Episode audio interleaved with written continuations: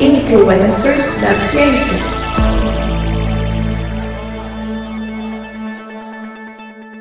Querido e querido ouvinte do Briden. Eu sou Igor Alcântara e estamos aqui para o décimo episódio de um dos spin-offs do podcast Intervalo de Confiança, que é o Influências da Ciência, que é um programa mensal onde a gente traz para vocês aqui a vida de importantes nomes da ciência em um episódio curto, simples e direto ao ponto. E hoje nós vamos falar de mais um dos fundadores da estatística moderna, aquele que em seus trabalhos importantes a gente volta, aquele que sem os seus trabalhos importantes a gente não teria hoje muito do que se faz em ciência e nem mesmo a tal inteligência artificial, que é um dos assuntos mais recorrentes aqui no intervalo de confiança. Só que, assim como outras pessoas que eu trouxe aqui, esse influenciador também tem esqueletos em seu armário, esqueletos bem sinistros. Só que ao invés de evitar esse assunto ou mesmo cancelar essa personalidade, a gente vai expor esses seus feitos positivos, suas opiniões erradas e falar aqui de forma aberta. Afinal, como eu vou comentar mais pra frente, eu acredito que a gente precisa estudar a história para não repeti-la. Então fica aqui comigo, não me cancele, por favor. Eu prometo que você vai sair daqui sabendo um pouco mais. Mas antes da gente começar, não esqueça de nos seguir nas redes sociais. Nos encontre lá como iconfpod, I-C-O-N-F-P-O-D. E nos divulgue para todo mundo que você conhecer. Tanto no Instagram quanto no Twitter nós estamos como iconfpod. E nos procure no Facebook como Intervalo de Confiança. E agora a gente tem alguns programas e conteúdos exclusivos nas redes sociais. Tem, por exemplo, o Teorema de Segunda que eu faço, veja só você, toda segunda-feira. Tem também o Boson da Jay, tem também o programa Mais Valia de Economia da Carla Braga. Enfim, a gente está trazendo conteúdo novo, exclusivo nas redes sociais. Então nos siga lá e nos divulgue para a gente aumentar o número de pessoas que a gente alcança. E falando aqui em conteúdo exclusivo ou exclusividade, esse episódio só é possível graças ao seu apoio. Você mesmo que está me ouvindo agora. O nosso podcast está crescendo e com isso as nossas despesas também. O nosso custo mensal, para você ter uma ideia, passa de mil reais e por isso a gente precisa da sua ajuda. Para nos apoiar e de quebra receber recompensas como, por exemplo, assistir ao vivo as gravações dos episódios, ter seu nome citado aqui e outros benefícios, contribua com valores que são bem pequenininhos. Eles começam em cinco reais por mês e isso é menos do que 20 centavos por dia. Então dá para você dar uma ajudinha pra gente. Quer saber mais como você pode ajudar? Entre em intervalodeconfianca.com.br barra apoie. Vai lá, torne-se você também um amigo da divulgação científica. Bom, mas vamos lá então para o episódio. Como eu disse na abertura, hoje eu trago para vocês um dos fundadores da estatística moderna. Muitos dos conceitos que a gente usa hoje em dia em diferentes áreas da ciência em geral foram desenvolvidos ou aprimorados por essa pessoa. O próprio método científico foi mudado devido às suas contribuições. Hoje então, enfim, vamos deixar de suspense, né? Vamos falar de um dos discípulos de Francis Galton, que eu falei lá no Influências número 5, e o influenciador tema de hoje é Carl Pearson. Aliás, Carl Pearson era, era escrito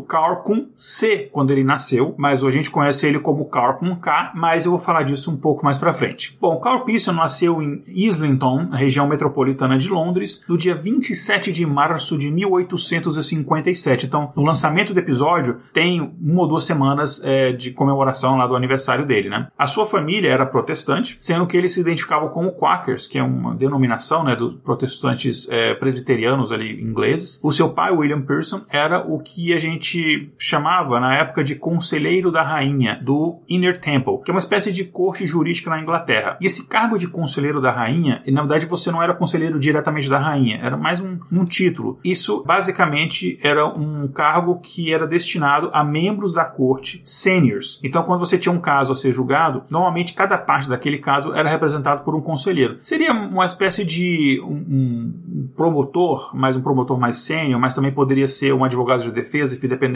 da parte que está representado. Basicamente, é, é, esse era o sentido do conselheiro da rainha naquela época. Então, o pai do Carl Pearson tinha esse cargo. Enfim, toda essa história para dizer que o pai do Carl era alguém respeitado naquela sociedade, na época, na sociedade londrina. A mãe dele era Fanny Smith e ele tinha um irmão e uma irmã, o Arthur e a Amy. Só que, infelizmente, pouca informação a gente tem sobre tanto a mãe dele quanto sobre os irmãos. Em 1879, aos 22 anos, o Carl Pearson se formou em matemática pela Universidade de Cambridge. Depois de se formar, ele viajou para a Alemanha Alemanha para estudar física e metafísica na Universidade de Heidelberg e depois desse período ele fez algumas visitas à Universidade de Berlim, onde ele assistiu algumas aulas de Emile Dubois-Raymond. Eu não sei se a pronúncia é essa mesmo, mas eu fiz o meu melhor. Enfim, ele assistiu algumas palestras do Bois-Raymond sobre darwinismo e o Pearson também estudou direito romano, literatura alemã medieval e do século XVI e socialismo. O Karl Pearson, inclusive falando em socialismo, ele era um grande admirador do Karl Marx e, inclusive, ele se voluntariou a fazer a primeira tradução para o inglês da obra O Capital. No final, ele acabou passando bastante tempo nas cidades alemãs e da Áustria, ali, né, Berlim, Viena, Heidelberg e outras, e aprendeu uh, o alemão fluente, se tornou reconhecido como um bom historiador e germanicista, né, enfim, estudioso da, dos costumes de história alemã. E mas ele fez um monte de coisa, enfim, matemática, é, direito, esse monte de coisa. Então, como ele estudou um monte de coisa, a gente pode dizer que ele era, assim, extremamente indeciso, né? Eu posso dizer isso. É, o cara era mais indeciso do que, sei lá, editorial do Estadão, né? A escolha difícil. Enfim, é, em 1880, ele voltou à Inglaterra depois de ele conseguir um emprego de professor e pesquisador de história é, germânica na Universidade de Cambridge. E depois ele ficou pouco tempo com isso. Depois ele foi trabalhar com direito no mesmo local que o pai dele, no Inner Temple. Só que essa iniciativa ali durou menos de um ano. Cansado disso, ele acabou se voltando de novo para matemática, conseguindo um emprego de professor de matemática de algumas universidades importantes. Ele começou no King's College de Londres e depois foi para a University College, também em Londres. Em 1885, ele se tornou editor da revista Common Sense of the Exact Sciences, algo como, se eu fosse traduzir aqui, o senso comum das ciências exatas. E naquele mesmo ano de 1885, ele se juntou uma galera ali de classe média que tinha ali gente mais progressista, socialista, feminista, algumas pessoas entusiastas de filosofia e ciência. Ele juntou essa galera e fez um clube de debate chamado The Man and the Woman's Club, que basicamente é o clube dos homens e mulheres. E esse nome desse clube se dava pelo fato de que lá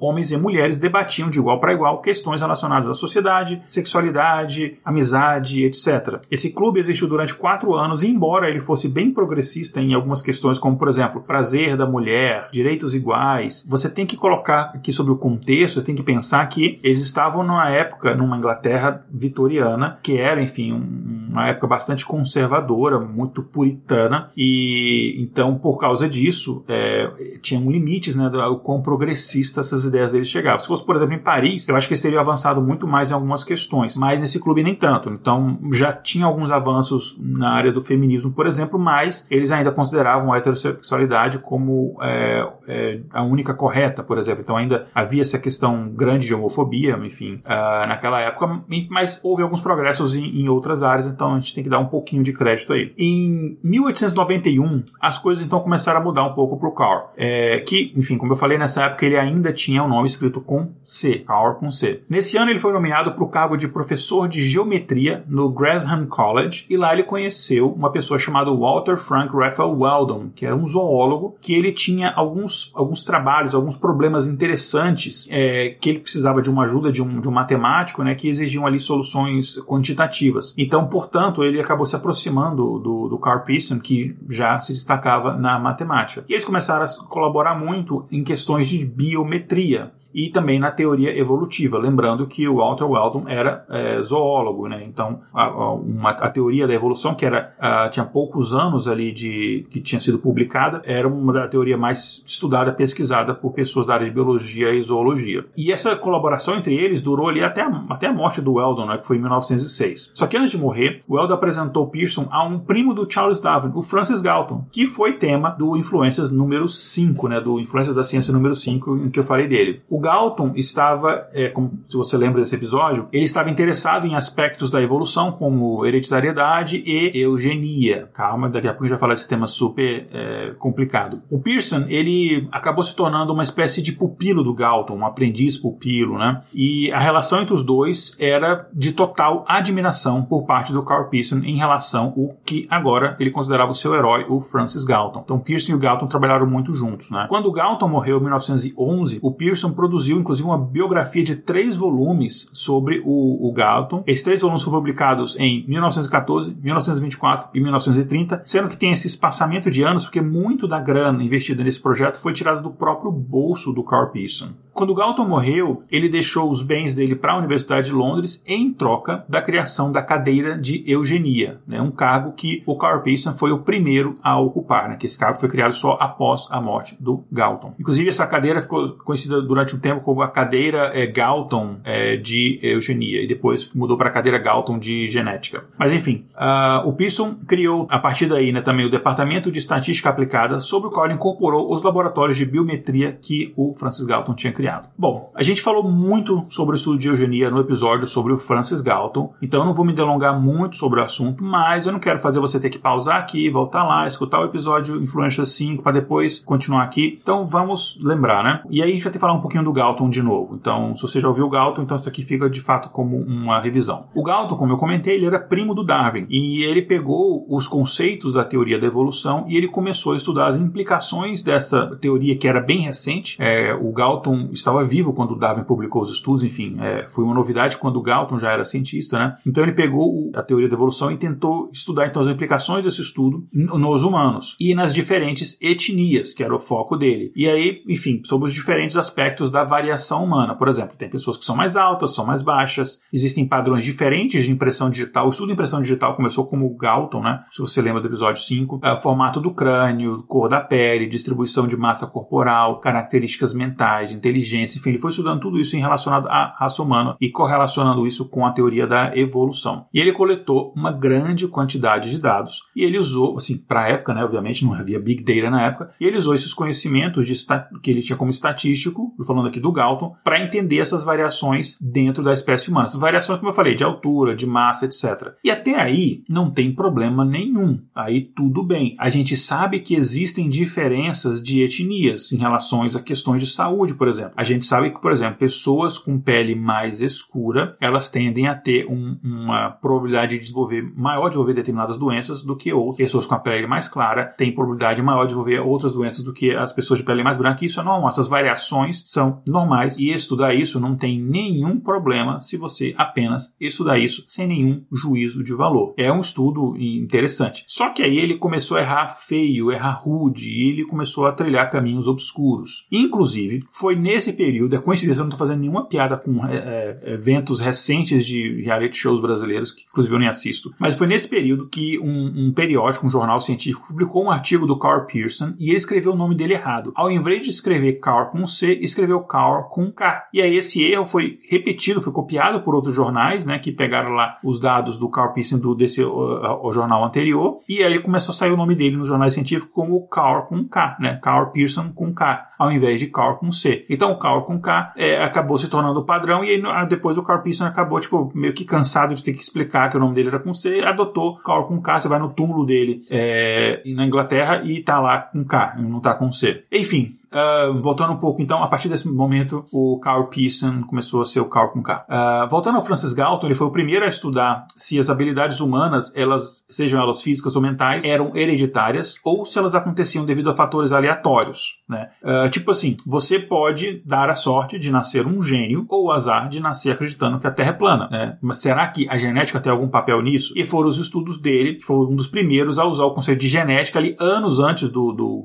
Gregor Mendel, né? o cara lá das ervilhinhas do azão, azinho, né, nascer. Enfim, antes mesmo do Mendel nascer, ele começava a usar esse conceito. Claro que o Mendel, ele explicou pra gente como é que esse eh, processo acontecia. No caso aqui, as análises do, do Galton e depois do Pearson eram puramente de probabilidade e matemática. Para provar a teoria dele, o Galton, no caso, ele começou a fazer testes com gêmeos, né? Ele colocava, por exemplo, é, um gêmeo em ambiente diferente do outro e ver se eles desenvolviam habilidades semelhantes ou é, saber se a hereditariedade define aquilo ou se era o ambiente, enfim. Se gêmeos desenvolviam determinada característica diferente, você via que era o ambiente. Se não, mesmo sem contato nenhum, gêmeos desenvolviam determinadas características iguais, você via que era de fato a, a herança genética, no caso. Né? E alguns desses estudos feitos, algumas das propostas de estudo era que ele, que ele fez é que se separasse gêmeos, é, inclusive deixando que eles foram, fossem criados por famílias distintas, né, de inclusive até de etnias diferentes. É, enfim, ele, o estudo, a proposta dele é pegar, por exemplo, gêmeos órfãos né, e fazer essa separação. Enfim, questões éticas muito complicadas envolvidas aqui já, mas naquela época ninguém via tanto assim. Mas no final, enfim, os estudos dele mostraram claramente que o ambiente não era tanto a genética, o ambiente tem um papel muito mais importante do que a herança genética no comportamento das pessoas e no desenvolvimento das pessoas. Só que ele interpretou os resultados errados e ele colocou que não eram nem a genética, nem o ambiente. Esse ambiente ele interpretou como se fosse a civilização que tinha uma grande importância nisso. Ou seja, ele fez uma maracutá, ele fez um malabarismo para tentar contar uma mentira, para não admitir que era o ambiente, para dizer que era a civilização, para no final acabar dizendo que era genética de forma indireta, ou seja, dizer que a civilização, ele vai dizer, ah, a civilização tal, eu acho que ela é diferente dessa por x motivo, mas oh, olha só, ela é etnicamente diferente, então deve ser a etnia tal. Enfim, então ele fez uma, um, uma maracutaia aí científica. E aí, como eu falei, é que a gente entra nesse terreno sombrio. Foi o Galton quem inventou o termo e o que a gente sabe que é uma pseudociência, isso não é ciência de verdade, que é chamada eugenia. Isso aconteceu em 1883. Nessa época, o Carl Pearson ainda estava no período de transição da história de volta a estudar matemática, só para a gente ter uma contextualização teórica o que cada um estava fazendo. É, e a ideia por trás da eugenia é de que existem raças superiores e raças inferiores, e que você pode melhorar, e aqui com muitas aspas, a espécie humana, através de cruzamentos seletivos, de modo que você vai selecionar as características de uma etnia em detrimento da outra. Esse discurso aí lembra alguma coisa? Lembra uma coisa que ficou popular na Alemanha de alguns anos depois? Pois é, e não é coincidência. Os estudos de eugenia do Galton e do Pearson seriam depois usados em diversos movimentos racistas pelo mundo, entre eles o nazismo. Era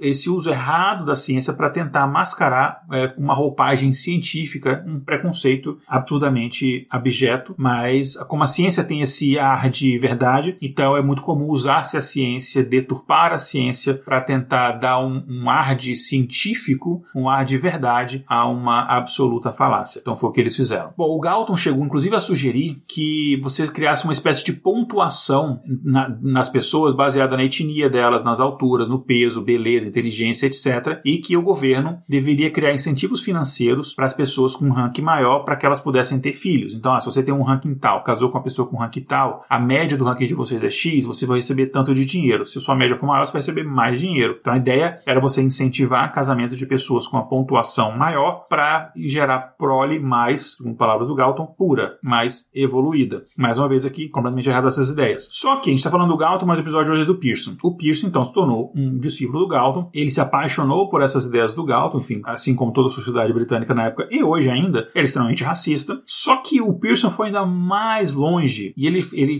fez sugestões que até o Galton achava que, ah, eu acho que não precisa tanto, né? Tipo, menos miga. É, o Pearson chegou a sugerir, inclusive, uma guerra contra essas raças que ele julgava inferiores. Ele ele achava, inclusive, desperdício de dinheiro que as nações europeias é, investissem em desenvolvimento das, de algumas das colônias. Não que as nações europeias envolviam as colônias é, com boas intenções, enfim, mas isso é uma outra questão. Mas ele achava mesmo assim, ele achava, olha, deixa essas raças inferiores lá, deixa eles é, brigando entre si, fazendo guerra entre as suas tribos e se destruindo e a gente fica aqui, né? Isso, enfim, é, é mesmo depois da Europa ter roubado boa parte das riquezas da África, Ásia e Américas, né? Mas enfim. E uma coisa importante é que o Galton e o Pearson, eles, de fato acreditavam na eugenia. Não é uma coisa que eles sabiam que era mentira e eles forçavam a barra, não, eles acreditavam naquilo. Eles ficaram cegos por essa ideia e mesmo sendo cientistas geniais, alguns dos cientistas mais brilhantes da história, eles ficaram cegos, eles não perceberam que as medidas que eles usavam para determinar o desempenho desempenho de um povo, para dizer que um povo é superior ou inferior, eles tinham vários problemas, coisas que hoje a gente sabe. Uma coisa que hoje num TCC, se eu pegasse na época que eu fazia orientação de TCC, se eu pegasse um orientando meu é, e eu visse um trabalho dele com alguns desses erros assim, eu,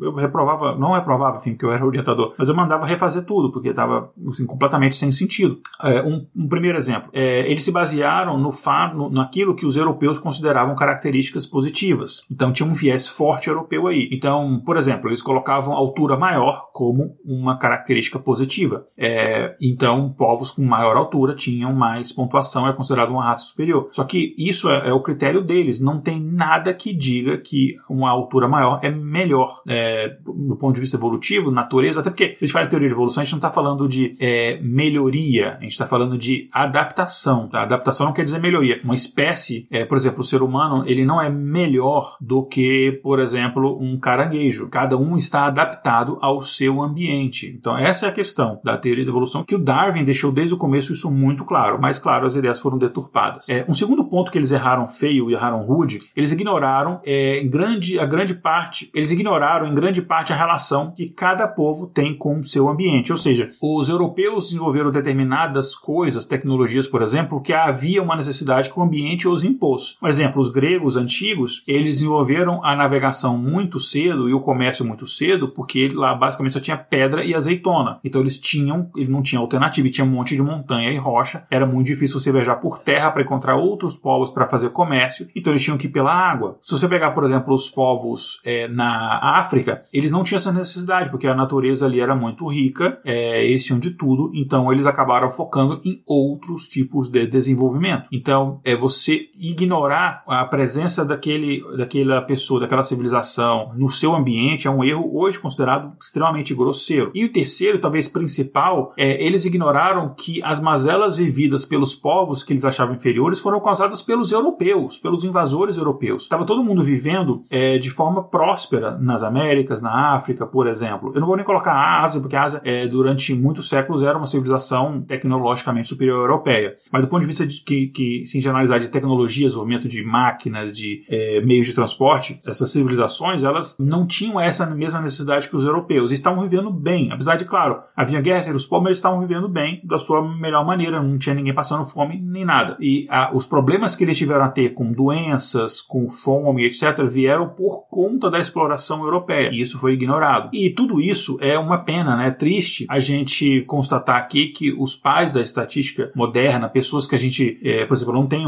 nenhum quadro, imagem, nada que homenageie essas pessoas, apesar de admirar o trabalho deles, a gente não tem como admirar as pessoas, né? De um Galton, é, de um Pearson, enfim, do Fisher, que enfim, outras pessoas que a gente vai falar no futuro. Não tem como a gente admirar por causa dessas coisas bem complicadas, né? É, hoje esse podia ser um episódio que a gente poderia apenas lembrar dos feitos ótimos que eles fizeram, como tem, como é a maioria dos influencers, mas a gente não pode deixar de falar desses assuntos. Mas vamos falar aqui dos, dos legados positivos, que a gente falou muito da eugenia, e vamos falar dos legados positivos que o Carl Pearson trouxe, né? Ele trouxe alguns conceitos que a gente usa até hoje na estatística, na ciência em geral, inclusive esses conceitos, como eu comentei no começo, a gente não teria nem a inteligência artificial. Né? Um ponto, por exemplo, é esse ponto da biometria e a estatística aplicada na biometria biometria. A biometria já havia, já existia, né? Enfim, você já tinha zoólogos, biólogos que mediam o tamanho de ossos, esse tipo de coisa de vários animais. É, mas o que você tem aqui é você mostrar, usar a estatística, né? Ver as variações dentro de uma mesma espécie, por exemplo. É, então, esse tipo de coisa, a gente tem uma contribuição muito forte aqui do Carl Pearson.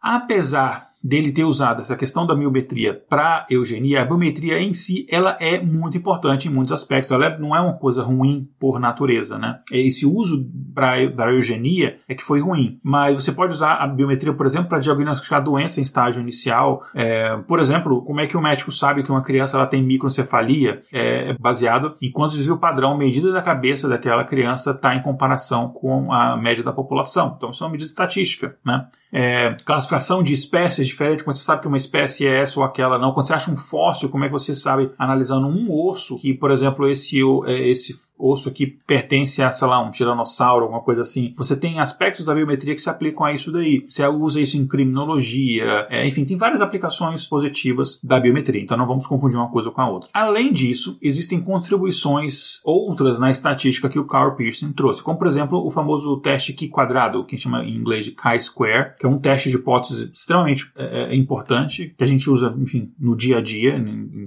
em estatística. O próprio cálculo do desvio padrão é, é uma criação Galton e Pearson. É, o valor de P, famoso valor de P, outros testes de hipótese no geral, análise de componentes principais, uh, sistema de curva contínua, método de momento que ele pegou ali emprestado da física, uh, coeficiente de correlação, famoso R-square, né, o, o R2, coeficiente de Phi, uh, aqueles coeficiente de regressão, tudo isso que quando você vai estudar, por exemplo, ciência de dados, vai estudar as primeiras aulas de ciência de dados, você vai estudar esses conceitos todos, ou estatística, enfim. Tudo isso são contribuições do Carl Pearson. Ele também tem diversos trabalhos, é, outros trabalhos em outras áreas. Inclusive, ele tem um, importante livro na, na época para a ciência, que é o famoso é, Gramática da Ciência. Esse Gramática da Ciência, se você tiver interesse em história da ciência, eu acho que você consegue, consegue inclusive, comprar é, ou pegar o PDF de graça, enfim, e aí não é nenhuma pirataria, porque é um livro já está em domínio público. Ou se quiser a, a cópia física você consegue comprar facilmente na, nas uh, melhores lojas do ramo. Mas enfim, o Gramática da Ciência fala um pouquinho dele. Ele foi publicado em 1892 e ele, faz, ele fala diversos assuntos e muito ali voltado não tanto à matemática, mas muito à física, que é um assunto que ele estudou e ele se interessava também. Por exemplo, da física analisada sobre uma perspectiva da geometria, sobre a não existência do éter,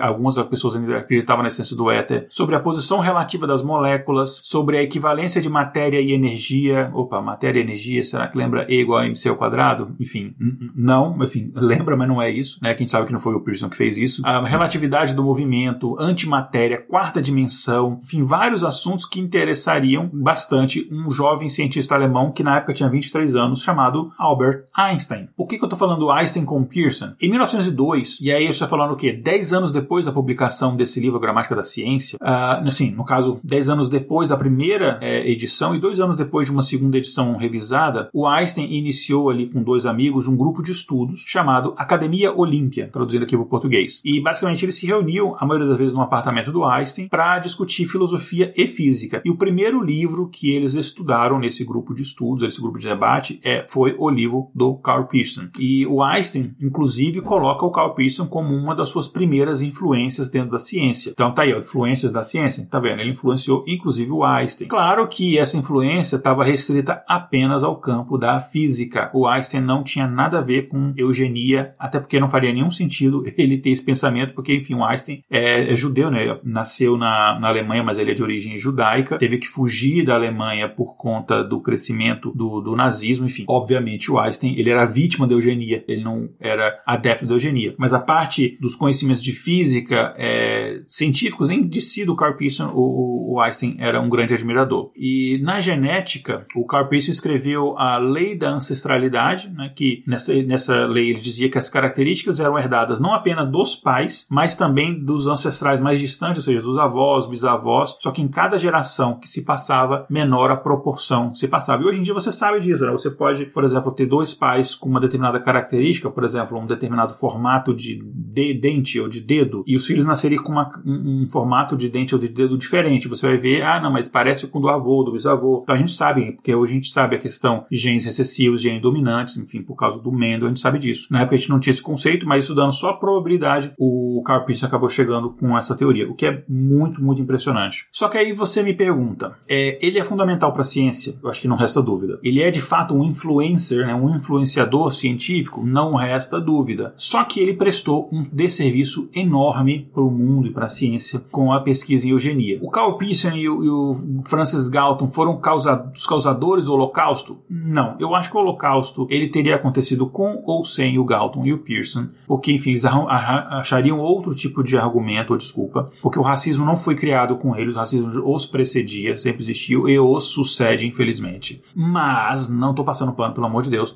mas isso não isenta eles de terem é, dado aos racistas um palanque dentro da comunidade científica. Eles abriram a portinha dentro da comunidade científica para racistas. Não que eles não estivessem lá dentro, tá? Mas assim, eles deram uma plataforma, eles deram a, ah, dados para esses racistas utilizarem. Só que mesmo assim eu optei por falar tanto do Galton no episódio 5 quanto do Pearson nesse episódio. Inclusive, não foi uma unanimidade nem dentro da nossa equipe do intervalo de confiança fica, diga-se de passagem. Mas por que? Eu tô tentando justificar aqui para vocês não me cancelarem. Mas por que que eu resolvi falar do Carl Pearson, do Carl com K Pearson? Primeiro, porque a gente vive, eu, eu dessa mesma explicação no episódio do Galton. Primeiro, porque a gente vive numa época em que tem gente que acredita que vacina não funciona, que na vacina está implantando um chip em você. Tem gente que acredita que a Terra é plana, é, enfim, tem essas coisas. E tem gente que acredita em eugenia até hoje. Tem gente que acredita em raça pura até hoje. Enfim, tem a, essas coisas. Tem gente que ainda acredita nisso. Então é fundamental a gente vir aqui e desbancar essas hipóteses pseudocientíficas que na essência elas são extremamente maléficas para a humanidade como um todo. Então é importante a gente não jogar debaixo do tapete essas coisas e deixar, não vamos comentar. Porque é um assunto desconfortável? É. É arriscado falar desse tipo de coisa? É. Mas se a gente não falar sobre isso e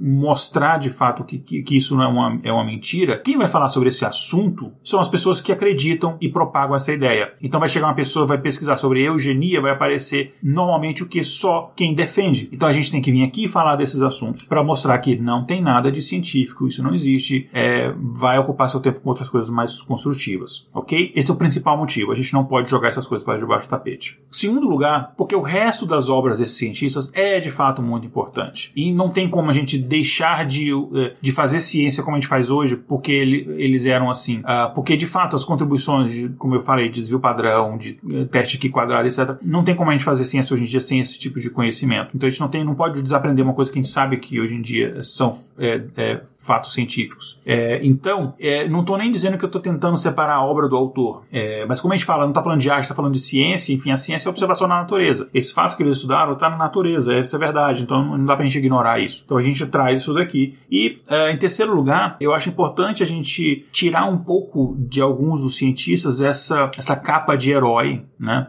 E mostrar que existem cientistas que a gente admira muito o trabalho deles, mas quando você vai estudar a vida pessoal, você viu que eles foram pessoas desprezíveis.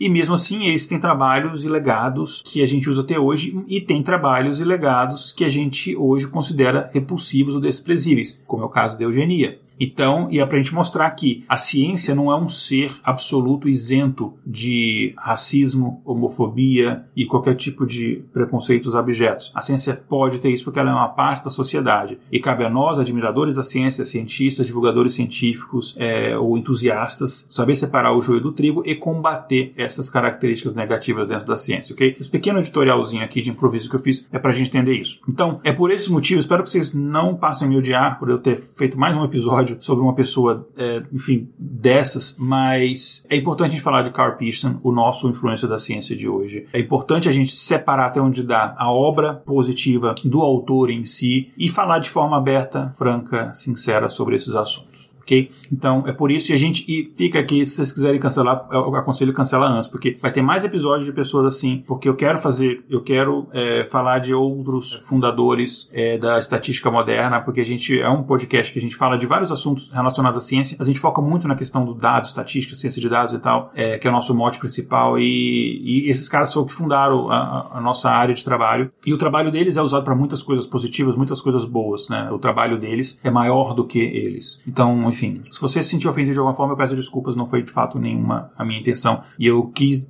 é, trazer esse episódio de forma mais clara, honesta, é, possível, tudo bem? Encerrando então a vida do Carl Pearson, ele se casou em 1890, aos 33 anos de idade, com Maria Sharp. Maria era secretária daquele clube de homens e mulheres que eu citei antes, e a proposta de casamento que ele fez a ela aconteceu logo depois que o clube foi dissolvido. Ele não queria envolver o, o trabalho com a vida pessoal, então ele acabou não propondo enquanto os dois trabalhavam juntos. E eles tiveram três filhos, a Sigrid, a Helga e o Egon. Esse último, o Egon Pearson, ele se tornou estatístico, assim como o pai, e também ocupou a, chefia do Departamento de Estatística da Universidade da University College. A Maria Sharp acabou morrendo em 1928 e no ano seguinte, 1829, o Carl Pearson se casou pela segunda vez com uma colega de trabalho no laboratório de biometria, a Margaret Victoria Child. O Carl Pearson, por fim, morreu aos 79 anos de idade em 27 de abril de 1936, que é daqui a poucos dias da publicação deste episódio. É isso então, gente. Infelizmente, como eu falei, a trajetória do influenciador desse programa acabou indo por caminhos sórdidos, mas mesmo assim eu espero que vocês tenham gostado do episódio de hoje do Influências da Ciência, que vocês tenham aprendido alguma coisa. Eu queria mais uma vez convidar vocês a visitar o site do Intervalo de Confiança, intervalodeconfianca.com.br. E se você gosta do nosso trabalho, você quer que a gente continue produzindo conteúdo, torne-se um apoiador. Entre lá em intervalodeconfianca.com.br barra apoio. É muito importante seu apoio. Pode 5 reais para você, 20 centavinhos por dia, ali menos de 20 centavos por dia. Para você não é nada, mas na soma da ajuda de todos vocês, para a gente faz uma grande diferença. A gente não quer, infelizmente, ter que tornar esse projeto inviável ou não fazer determinadas coisas porque a gente não tem condições. Por isso que a gente está trazendo a oportunidade de vocês também participarem da divulgação científica, ok? Muito obrigado. É, até a próxima semana com mais um episódio do Intervalo de Confiança. Tchau, tchau. Na Danal.